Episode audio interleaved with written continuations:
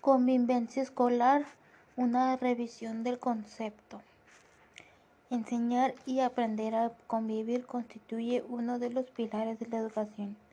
Lo que somos, en gran medida, se debe a la relación con los demás y la forma como nos vinculamos con el medio que nos, que nos rodea. La convivencia forma parte de una necesidad humana.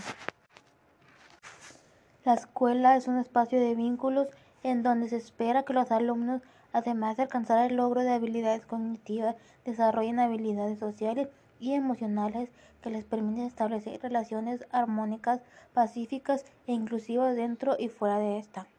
La convivencia es un aprendizaje, aprender a convivir es una tarea educativa primordial ya que representa una plataforma para el crecimiento personal y social.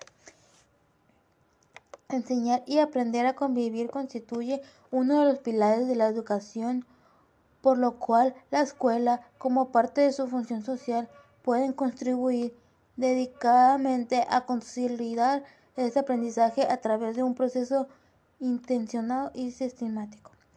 Tanto la enseñanza como el aprendizaje de la convivencia demandan un enfoque formativo y preventivo que centre su atención en la formación de los alumnos desde una mirada integral, considerando su dimensión no solo cognitiva, sino también social y emocional.